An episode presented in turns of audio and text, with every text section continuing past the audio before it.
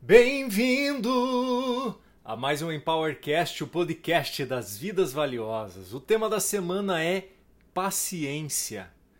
Perdemos o tempo das coisas. Pressão, estresse, ansiedade, pânico. Estamos alterados. Nossa mente entrou em um outro padrão de realidade e não reconhecemos mais o tempo real das coisas. Muitos já até perderam o eixo a vida está tão alterada que perdemos a noção da realidade. Então precisamos voltar a nossa atenção para a ciência da paz. Ciência significa conhecimento. Então poderíamos dizer através dessa analogia que paciência é o conhecimento da paz. Então, como praticar a paciência no dia a dia? Eu separei para você três dicas.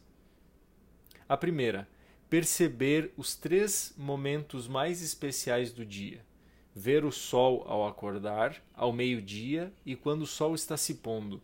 Isso trará uma conexão com o relógio biológico. A segunda dica é respirar com consciência. Isso trará consciência do relógio interno. A cada respiração é como se fosse um tic-tac dos ponteiros da vida. E a terceira dica é feche os olhos e sinta o momento. Quando nos entregamos, permitimos com que o nosso corpo equalize nossas emoções. E enquanto estiver nesse descanso, vá pedindo perdão pelas coisas que você já viveu na sua vida que não trouxe uma boa sensação.